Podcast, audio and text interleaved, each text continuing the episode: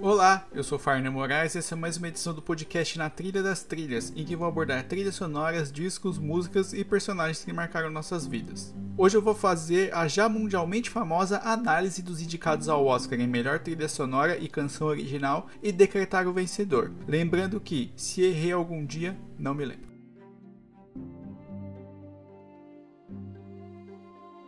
Um dos melhores momentos do ano para mim é o Oscar. Nada de Grammy, Emmy ou qualquer coisa da suposta emissora musical MTV.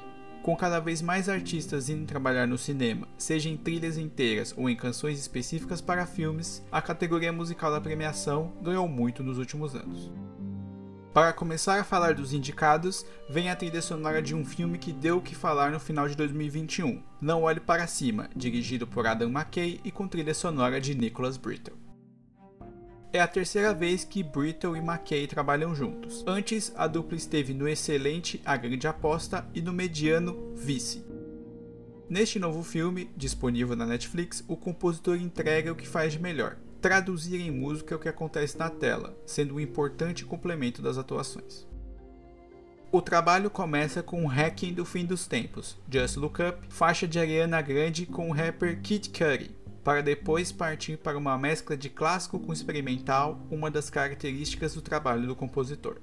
Essas escolhas fazem bastante sentido em uma narrativa que se apoia na comédia e no drama, e, necessariamente, precisa equilibrar esses dois aspectos em um momento difícil da humanidade, liderada por personagens caricatos e banais. Brittle concorre ao Oscar pela terceira vez em seis anos. Em 2019, por se a Rua Bill falasse, ele era o favorito, mas acabou perdendo para Ludwig Göransson e o trabalho feito em Pantera Negra.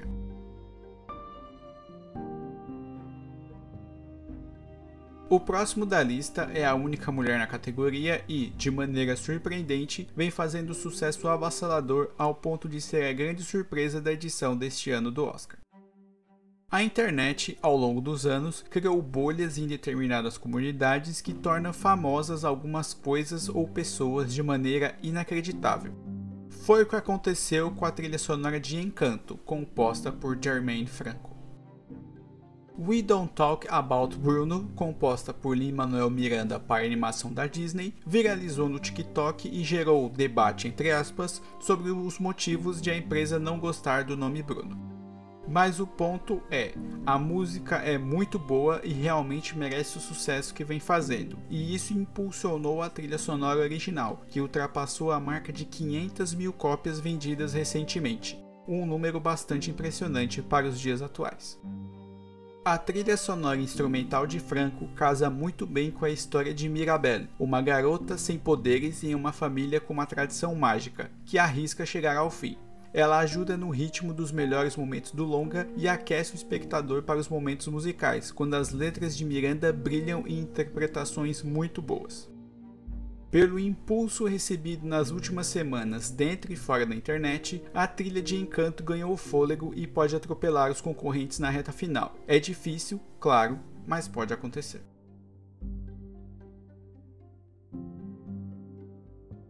O terceiro indicado vem de uma longa parceria com Pedro Almodóvar e foi indicado pela quarta vez na carreira, sendo a primeira com um diretor espanhol. Mães Paralelas tem uma história para lá de dramática quando duas futuras mães, uma mulher mais velha e outra recém-saída da adolescência, se conhecem e viram amigas na maternidade. Disso, inúmeras reviravoltas acontecem, todas dignas da melhor tradição das novelas brasileiras.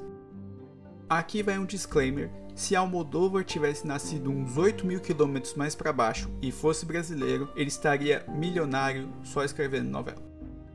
Para apoiar o trabalho, o compositor Alberto Iglesias aposta em uma longa tradição dos instrumentos de corda para criar o clima dramático das duas protagonistas, envoltas nos próprios problemas pessoais, na falta de apoio da família e nas próprias dúvidas do dia a dia. Iglesias ainda usa o piano para trazer a melancolia das más notícias e do fim de alguns sonhos de ambas.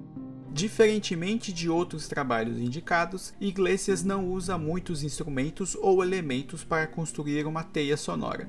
e, querendo ou não, acaba homenageando os grandes dramas do início da era do cinema falado, quando a trilha sonora tinha papel ainda mais fundamental no desenrolar da trama. O trabalho seria favorito em anos anteriores, mas existem dois concorrentes fortíssimos que vêm com tudo, sendo o próximo o meu preferido e meu voto, caso tivesse a chance de participar efetivamente da escolha.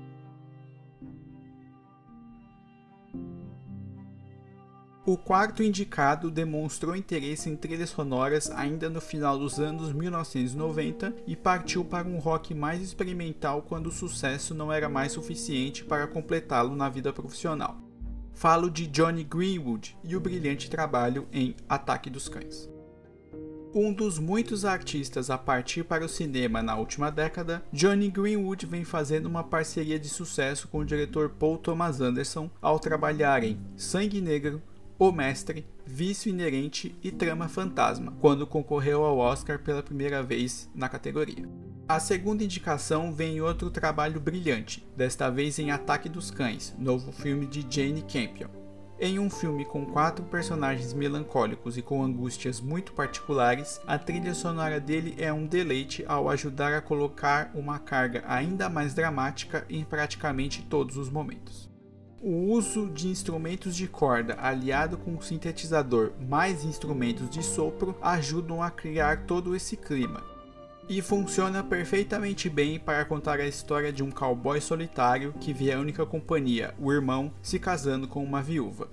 E com os próprios traumas e segredos, Phil, papel de Benedict Cumberbatch, é acompanhado pelos melancólicos temas instrumentais, e isso ajuda a mostrar um homem fragilizado por dentro, mas raivoso e fechado por fora. É uma das trilhas sonoras mais impactantes na temporada de premiações porque é possível sentir, mesmo apenas ouvindo os temas, toda a angústia dos personagens. Aqui, John Greenwood faz um dos melhores trabalhos da carreira e já pinta como um compositor para ficar de olho no futuro.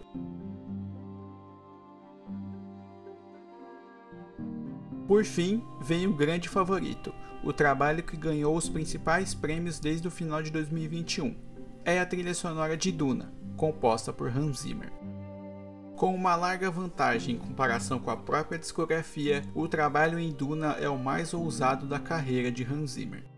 E porque ele parece ter, enfim, seguido os próprios instintos na hora de compor os temas e gravá-los em plena pandemia. Contando com o apoio do diretor Denis Villeneuve, ele pôde trabalhar à vontade em todos os temas instrumentais. Zimmer criou uma espécie de música pós-futurista em que o sintetizador é um elemento muito importante para todo o contexto musical e dar a textura necessária para cada uma das 22 canções escolhidas. Além disso, ele contou com diversos instrumentos, dos mais comuns até alguns projetados exclusivamente para esse trabalho, e coisas que nunca havia experimentado antes. Por esses motivos, apontar Duna como o trabalho mais ousado da carreira não é nenhum absurdo. É difícil não ficar encantado com essa mistura de épico com música de vanguarda, música experimental, música futurista e tudo mais que ele tinha direito. Ao ser livre para criar, ele fez do disco uma grande obra-prima. Com tudo isso, mais o fato de ter arrebatado todos os prêmios importantes da temporada, é difícil não colocá-la como favorita. E, sinceramente, ficarei muito surpreso se Zimmer não sair da 94ª edição do Oscar com a segunda estatueta da carreira na premiação.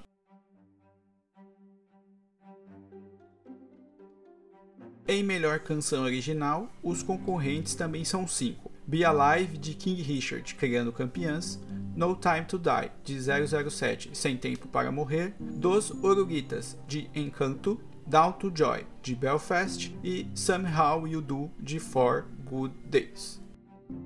De cara, as duas últimas podem se considerar fora da disputa. A música de Belfast é de Van Morrison e, dificilmente, a academia vai dar o Oscar para um negacionista da pandemia, mesmo com uma música muito boa. Já Diane Warren, com Somehow You Do, é mais uma vez indicada sem chance de vencer. Uma pena.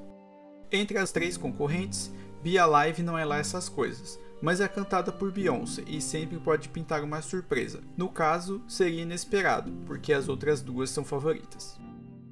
Assim como Hans Zimmer e a trilha sonora de Duna, Billie Eilish e Phineas vêm ganhando os principais prêmios pelo tema do novo filme de James Bond, a despedida de Daniel Craig do papel do icônico detetive. Então, eles são os favoritos, certo? Bem, em teoria sim, mas não na prática. Por consequência do crescimento, do sucesso da trilha sonora de Encanto e pela falta de We Don't Talk About Bruno entre os indicados, Dos Oruguitas pode levar por ter crescido junto ao público e os votantes na hora certa. E a composição é de Lin-Manuel Miranda, uma pessoa muito querida por Hollywood recentemente.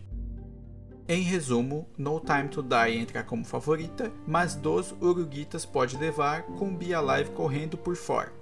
Meu voto seria em Billie Eilish e Finesse.